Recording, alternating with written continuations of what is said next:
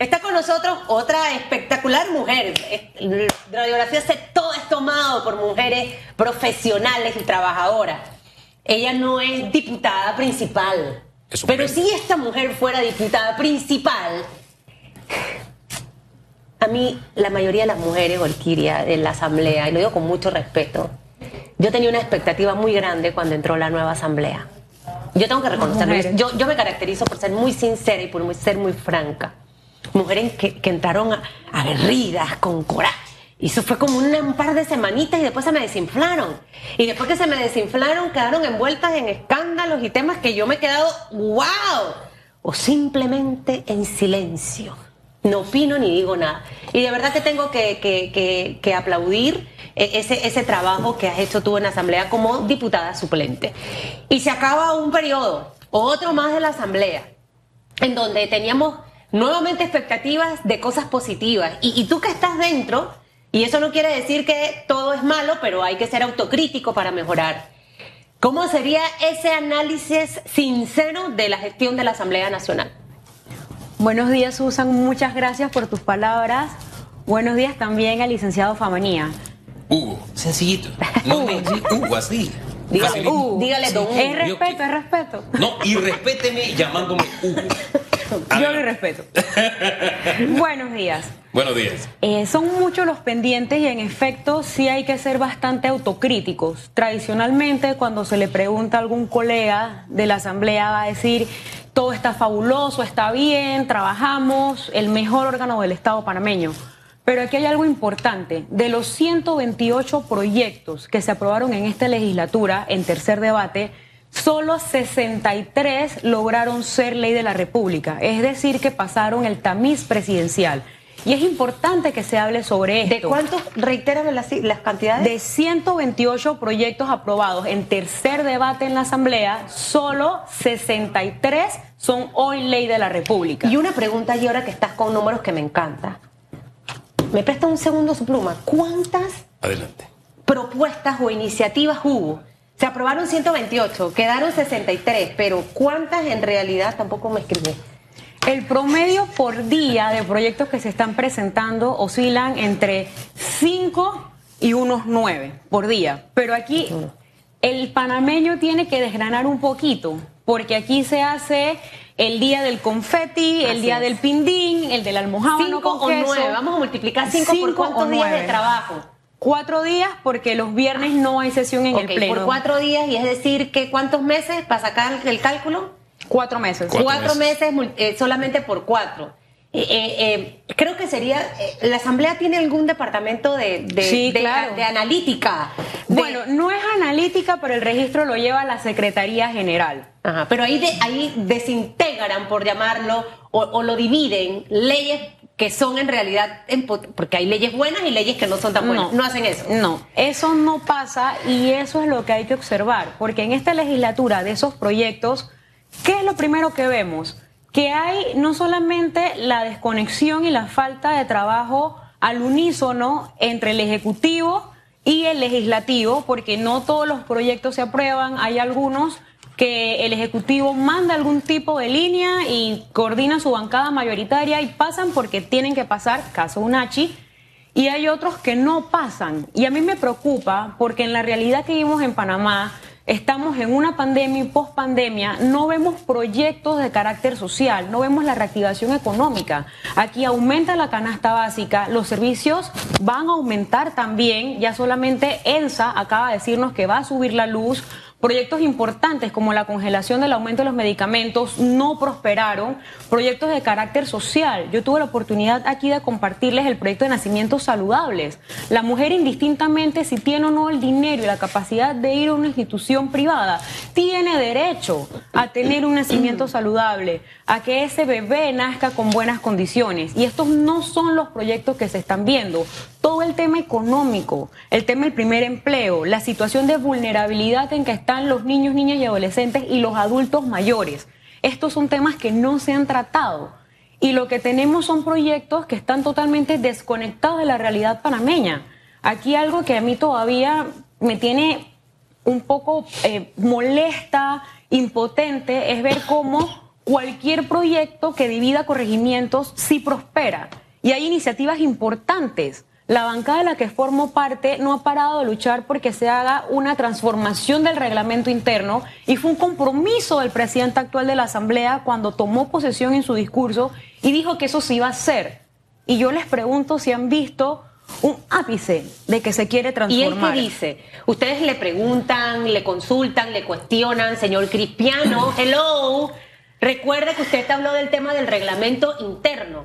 Y, son cosas que al final el, ciudadano que nos está viendo en esta mañana y nos está escuchando tiene que anotar en su bitácora. Así como usted agarra y es que ese me quemó, ese novio mío. Con ese no vuelvo más. Y no, bueno, así mismo, o viceversa los hombres.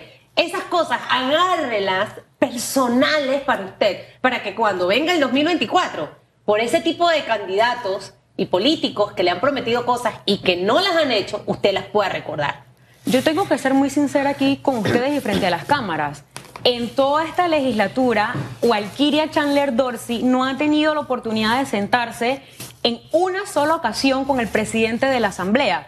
Estas cosas hay que decirlos. Los diputados, no solamente la diferencia entre principales y suplentes, sino los diputados entre una bancada y otra, no son iguales a lo interno de la Asamblea no reciben ni siquiera ese derecho a ser atendidos. Hay privilegiados, o sea, como en la escuela que a veces los profesores tienen y que estos son los que me caen bien. Totalmente, totalmente, y eso que muchas veces se ve como una percepción en medios o en redes sociales de que algunos son favorecidos y otros no, eso es real. Aquí está todavía como si fuera la zona del canal el Silver Roll y el Golden Roll. Hay algunos diputados que levitan ahí en la asamblea y otros que usted los ve debajo en las minas, picando ahí para ver las piedras, a ver qué sale. Y no estoy hablando de que son prebendas los vehículos, sino simplemente la oportunidad de que tu proyecto sea discutido. Y yo se los puedo decir, aquí hay compañeros de la o cuál es el perfil? Porque yo ahora me estoy haciendo la película de los que están prácticamente flotando y de los que están trabajando. O sea, ¿Cuál es el elemento allí diferenciador? Tengo que ser bancada, estoy especulando. Uno, ser amigo del presidente. Dos, eh, parquear con él, tomarme el whisky, la cosa, las mujeres, la, checheral de chechera, ¿no? De cosas, de, cosas que hay. Eh, o sea, ¿cuáles son esos requisitos para estar en ese club de privilegios? y sin mencionar nombres, si al final estamos viendo allí diputados de los privilegiados Cambio Democrático, Panameñismo, PRD, porque la gente solamente piensa que son los PRD o Alquiria. No. No solamente es la bancada mayoritaria del oficialismo y eso se puede ver a la hora de votar. Cuando se vota no son solamente los 30 34, 35 votos que tienen ellos, sino que es acuerpado por distintas bancadas. Y lo que has dicho no está muy lejos de la realidad los proyectos que por lo menos la libre postulación ha logrado impulsar es por la alianza con los ciudadanos, porque se ha un esfuerzo y se empujan desde afuera, porque son proyectos que necesita el país. Pero a lo interno parece ser que la dinámica parlamentaria es otra muy distinta a lo que debiera ser el curso natural. Fíjese que yo he escuchado muy atentamente esta larga conversa con Susan. Productiva. ¿Qué le pasa? Ya viene el maltrato, hombre. No el maltrato del hombre, por favor, sea serio. Veo que el maltrato no tiene género. Aquí hay un cierto, Cierto. Aquí hay un ejemplo. Este, vamos, vamos a lo que Dios nos trajo. Voy a volver al tema de las cifras. Sí, 63 de 128. ¿Ese balance incluye los proyectos de los últimos días o de la última semana? Que sí. por lo general se le mete el pie al acelerador y salen muchos en los últimos días. No fue la excepción. Eh, ¿Qué está pendiente de todos esos proyectos que el presidente todavía no le ha puesto la mirada? Lo principal es el reglamento interno. Aquí nada va a cambiar si las reglas del juego siguen siendo las mismas. Algo tan básico como que el que no va no cobra no se va a transformar con el mismo reglamento interno. Aquí citan a una comisión a las 8 de la mañana y muchas veces con suerte empieza a las 11. Los periodistas lo ven, van a cubrir las comisiones y usted los ve apostados todos en un rincón porque los diputados no han llegado. Y no hay ningún tipo de sanción, no pasa nada si llegan, si no llegan, si llegan tarde. Ahora, esa es una práctica perniciosa de años y años. Y como usted dijo hace un rato, el actual presidente se comprometió a que iba a pasar. Yo tengo entendido que había una subcomisión, se logró acuerdos en ciertos puntos, esto de la asistencia y demás. ¿En qué quedó ese tema? Y él dijo que un periodo no era suficiente. ¿Será que necesita el segundo para que pase este... ¿Por qué me hace ese gesto? Tengo editorial ese gesto. ¿Ah? Lo, lo noto con mucha inocencia en esta mañana. No, son las preguntas que tengo que hacerle. El proyecto quedó empantanado como tantos otros, Sí. como ese que iba a congelar el precio de los medicamentos. Es algo que simplemente se pierde en alguna gaveta y la comisión no le ve relevancia, alteran los turnos y pasan otros. Y cuando me dice que necesito un periodo más, a mí en mi casa siempre me decían que el que no puede lo poco, no puede lo mucho. Si en el tiempo que usted tiene, usted no tiene la capacidad de demostrar, ¿para qué más tiempo? Uno tiene que llegar de manera organizada, ejecutoriar, y en gran medida la clase política ha sido descalificada porque no tiene la capacidad de ejecutar y porque se queden discursos vacíos, porque se queden promesas, y eso es lo que vemos acá. Y aparte de que yo le, Disculpe, disculpe. yo le voy a meter sí, un sí, ingrediente a la inocencia de mi querido Hugo. Yo oro por él para que Dios le quite esa inocencia. Es que no me conviene aprobar en este periodo reglamento interno si yo estoy pensando en que yo quiero reelegirme como presidente de la Asamblea Nacional de Diputados. O sea, así de simple es la cosa. Ah, le iba a preguntar, era lo- la primera observación que hizo Susan. Eh, Diputada suplente, para la próxima elección usted va a correr como principal, va a seguir como suplente, aspira a otro cargo, no sé. En este momento yo no estoy viendo aspiración personal. Yo formo parte de la coalición Vamos y estamos incentivando a buenos ciudadanos y ciudadanas para que ellos vayan, para que haya una dinamización y es momento para que panameños importantes entren a la política. Y esa es la labor que estoy realizando. Y sobre todo, en mi caso, impulsar la participación política de las mujeres. Nosotros hemos recibido más de 300 aplicaciones para candidaturas en gobiernos locales y para diputados y la participación de la mujer está muy baja. Y necesitamos que la mitad de la población forme parte de la toma de decisiones para tener políticas públicas que nos contemplen a nosotros. Ahora, a usted le falta un par de horas para tomar esa decisión. Horas. Sí, porque es en junio, me parece que ya tiene, sí, un par de horas ya. Te abre los ojos y ya llegó junio. A la velocidad que vamos. Eh, ¿Desde qué posición cree usted que cumpliría mejor todos esos propósitos de lo que nos ha hablado? Como una representante, como un diputado principal, como alcaldesa, como, no sé. Sin duda eso es algo que tiene que decir el electorado y la ciudadanía. Nuevamente, yo no puedo llegar a un cargo a servirme. En este momento yo soy diputada suplente, he contado con un gran compañero de fórmula, mi diputado principal, que me ha habilitado y me permite no solamente presentar proyectos, sino estar en comisiones. Pero hay que ver dónde puede capitalizarse mejor mi formación académica, la parte que tengo de mi contacto comunitario y en ese sentido, cuando llegue el momento, se hará la evaluación y con todo el gusto, probablemente, si me lo permiten, en estas cámaras también estaré hablando de esa aspiración. Esa exclusiva Bien, tiene que aquí. exclusiva tiene que ser aquí. Tiene que ser Vamos a partir por ahí. Segundo, digo, no, ya como quinta. Eh, sumándome a la moda de Susan de varias preguntas. Em, hace rato yo no voy por la presidencia de la Asamblea, pero normalmente cuando uno va a entrevistar al presidente, uno encuentra allí afuera haciendo fila, esperando diputados de todas las bancadas, principales, suplentes, eh, independientes, de oposición, de gobierno, no hay distinción, porque al final el presidente sí tiene que atender a todos los diputados. Lo que usted dijo me, me dejó preocupado en ese sentido de que no atiende a todos los diputados. La pregunta es, lo que se le llama la Junta Directiva Ampliada, donde participan todas las bancadas, ¿eso está funcionando en la Asamblea o no? Sí funciona, los presidentes de bancada van y es ampliada porque no solamente es presidente, vicepresidente y secretario general, sino los presidentes de todas las bancadas. Es allí donde debe darse esa coordinación de decir qué proyectos son importantes, qué es lo que nosotros tenemos que adelantar, cuál es la gestión que necesita la ciudadanía. Y aunque muchas veces estas reuniones sí se dan, y claro, esto es lo acordado, cuando uno va al pleno, cuando se va a las comisiones, se trancan los proyectos. No hay realmente ni siquiera palabra o el compromiso de querer hacer las cosas.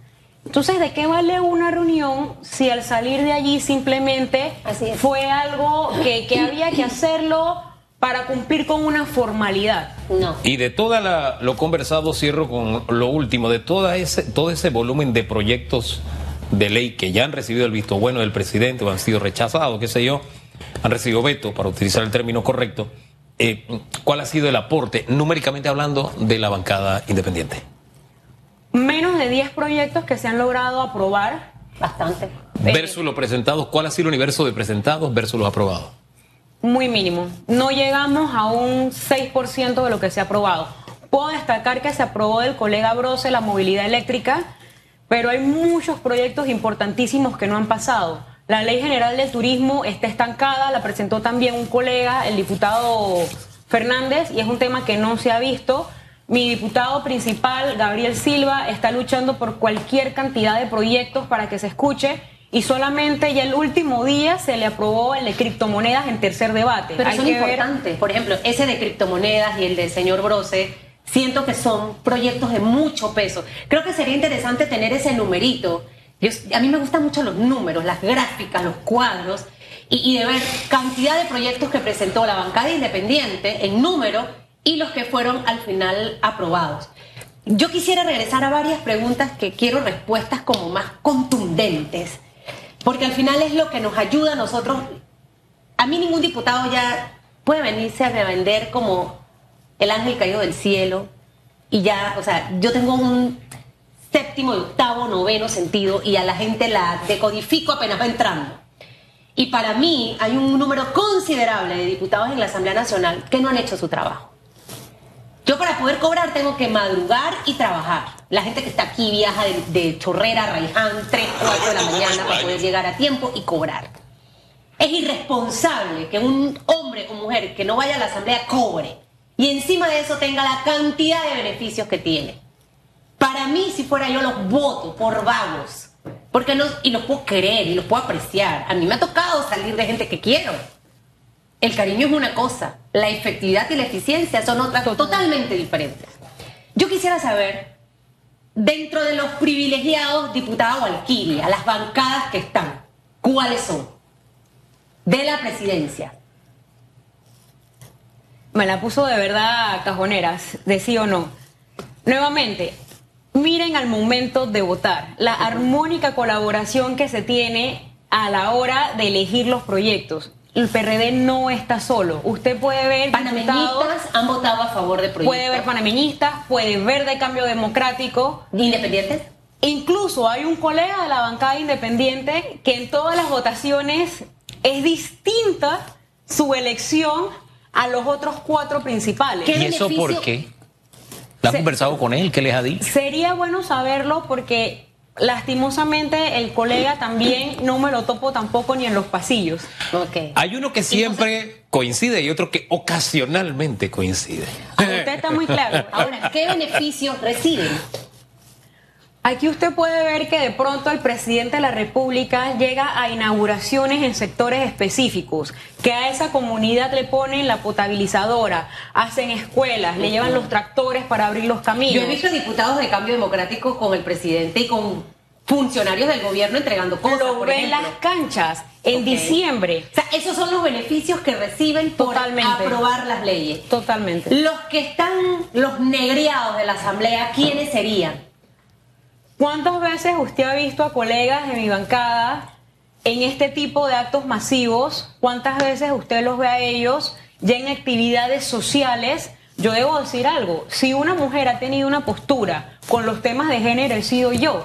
Y pasó todo marzo, pasó el 8 de marzo, y desde la institucionalidad del Estado se realizaron actividades. A Walkiria no le llegó ninguna invitación oficial a ningún evento. Eso al final hay, un mensaje claro. Ahora, el doctor Cristiano Adames, usted maneja la información de que sí quiere reelegirse. ¿Y, ¿Y, cómo ha sido uno cuando quiere reelegirse? En la política viene todo el tema de la regaladera de cosas que quiero dar. ¿Qué ocurre en la Asamblea para poder que se reelija, aunque tenga la mayoría de los votos?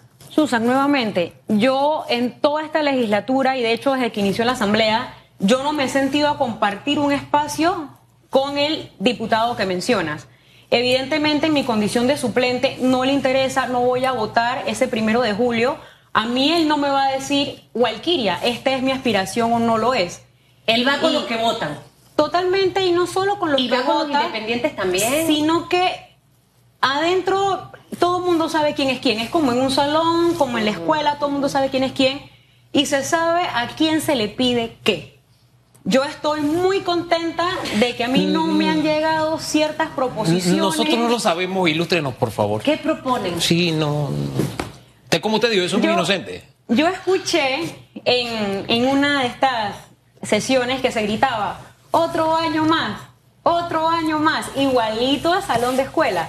Y muchos diputados eh, eh, lo coreaban y yo me pongo a pensar, si ellos están pidiendo otro año más, es porque están gozando de ciertas mieles, es porque ellos están bien. Claro. Porque no sé si ellos están viendo lo que yo mencioné, si están conectados con la realidad del país, realmente las leyes que son importantes. ¿Hay coima dentro de, de la Asamblea para esas cosas, esos beneficios?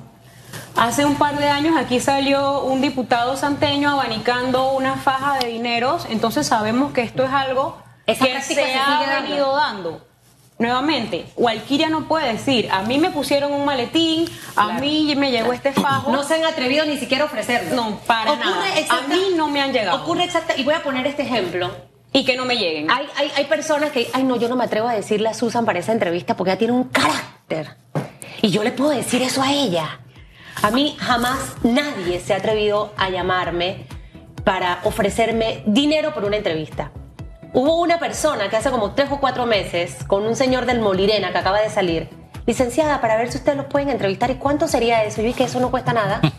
Usted nada más lo trae y punto, llame a la productora. Entonces, cuando uno tiene una imagen hecha y trabajada, uno impera respeto y la gente te va a respetar. Por eso quizás muchas de esas ofertas no llegan. Pero yo sé que allá dentro de la asamblea hay de eso y hay muchísimo más. Muchos beneficios, planillas, posiciones, todas ese tipo de cosas. Y ojalá que eso cambie. ¿Cambiará realmente? Ojalá, Walkiria, que tomes la decisión. Creo que te mereces regresar. La, la gente que hace un trabajo necesita mantenerse. Y lo, y, lo, y lo principal, que el demonio no se apodere de ti, porque luego he, visto diputados suplentes que han tenido buen desempeño. El señor Blandón fue un buen diputado y él fue suplente. El señor Brose, fue suplente y miren ahora un buen diputado principal. Entonces sí tenemos ejemplos positivos de, de eso. Y hablo hasta de partidos políticos independientes. O sea que ahí hay una opción.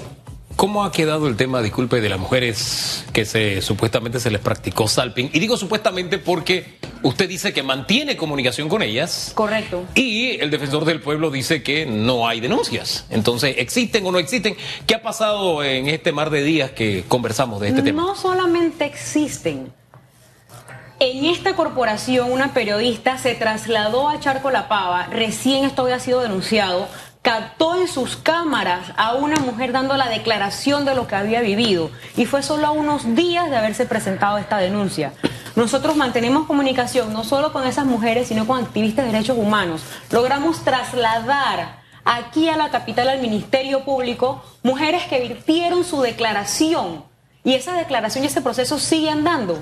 ¿Cómo usted me va a decir que no existen las mujeres, que no vio nada esto que fue una alucinación colectiva de todos los que fuimos allá al área de la comarca. Y aquí nuevamente se puede ver cómo las cosas operan políticamente, cómo algunos se blindan. Si desde el momento que una comisión de asuntos de la mujer trato de ventilar este tema y una persona bloquea el interrogatorio, corta la sesión, ahí se ve ¿Quién ha sido el que ha bloqueado? Fue la diputada vicepresidenta de la Asamblea. Eso estuvo en todos los medios. No se me permitió ni siquiera mi derecho a voz. Y el papel del defensor hasta este momento con lo que él ha sacado, entonces, ¿cómo lo evalúa? Yo siento que ha sido bastante tibio. Yo lo he mencionado, académicamente tiene sus méritos, un profesional que ha sido preparado, pero ¿qué tanto es el desapego a figuras políticas que han posibilitado su nombramiento en el cargo que él se encuentra? ¿Con cuántas víctimas mantiene usted comunicación? ¿O de cuántas víctimas sabe? Cerradas con cuatro. Cuatro son las que se han mantenido más firmes porque también se ha minado dentro de la comunidad de estas mujeres. Muchas han recibido amenazas.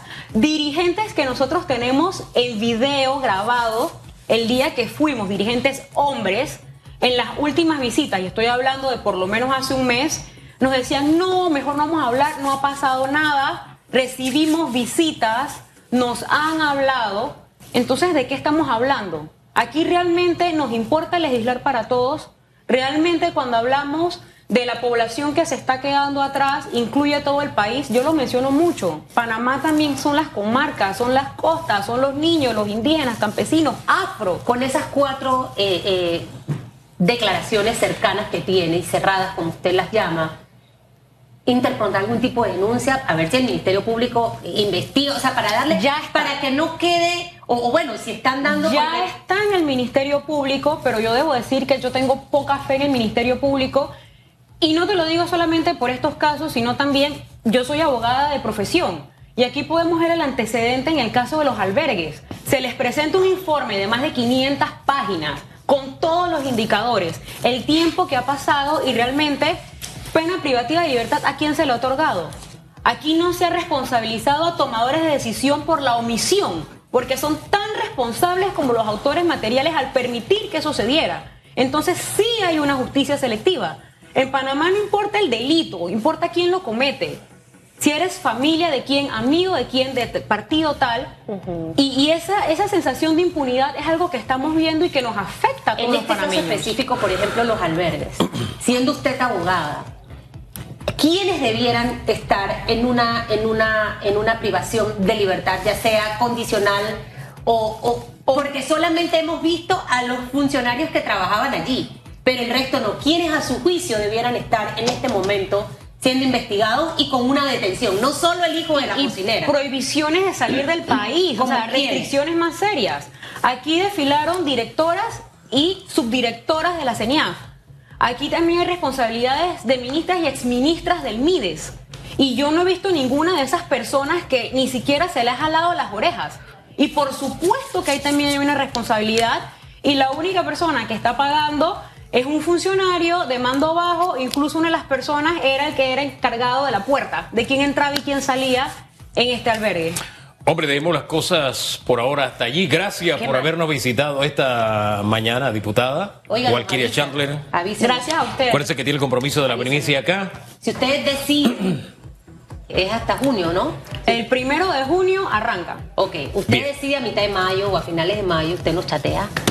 Y aquí da la exclusiva, no se la da. Toma la O, palabra. o- o si tiene la conferencia de prensa, diga media mañana, usted llama antes y aquí damos la primicia para que la gente sepa que va a escuchar en la conferencia de prensa. Por ejemplo, don Benicio dijo que entre ayer y hoy ellos están decidiendo a qué secretario general van a apoyar. ¿Por qué se rasca la cabeza? Se lo voy a decir luego de la pausa, porque ya le tengo la primicia y será luego de la pausa. Ah, además, ¿usted se acuerda del proyecto ese de ampliación de la Vía España que le he hablado constantemente aquí? También le tengo primicia.